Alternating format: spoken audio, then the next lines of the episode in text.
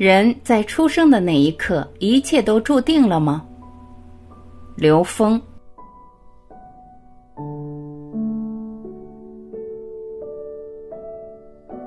所谓一出生一切就注定了这个概念，实际上我们可以从另一个角度来看。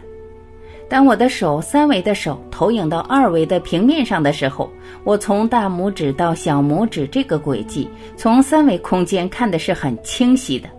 可是，在二维空间里边，你是不知道下一个你将会遇到哪个像，也就是你走到食指的时候，你不知道中指；走到中指的时候，不知道无名指，最后你才走到小指。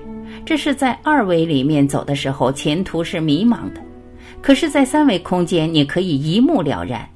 那当我们出生那一刻，我们的能量从高维投影到三维空间的时候，我们在三维空间的成像就全部注定了。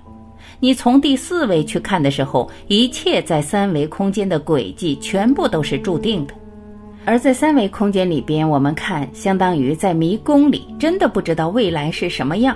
所以一般人来说，他如果不修行，他出生那一刻就把他今生今世该遇到的事情结果都已经注定了。但是有一条，我的手一变，这个投影的像就变了。也就是说，投影源是可以驾驭投影的像的。那么转动投影源，这叫心法，这就是修行。所以修行人的命实际是算不出来的。《了凡四训》讲的就是这个故事。只有当我们能够进入投影源去改变认知的时候，这个世界才会因为我们内在认知的改变而改变。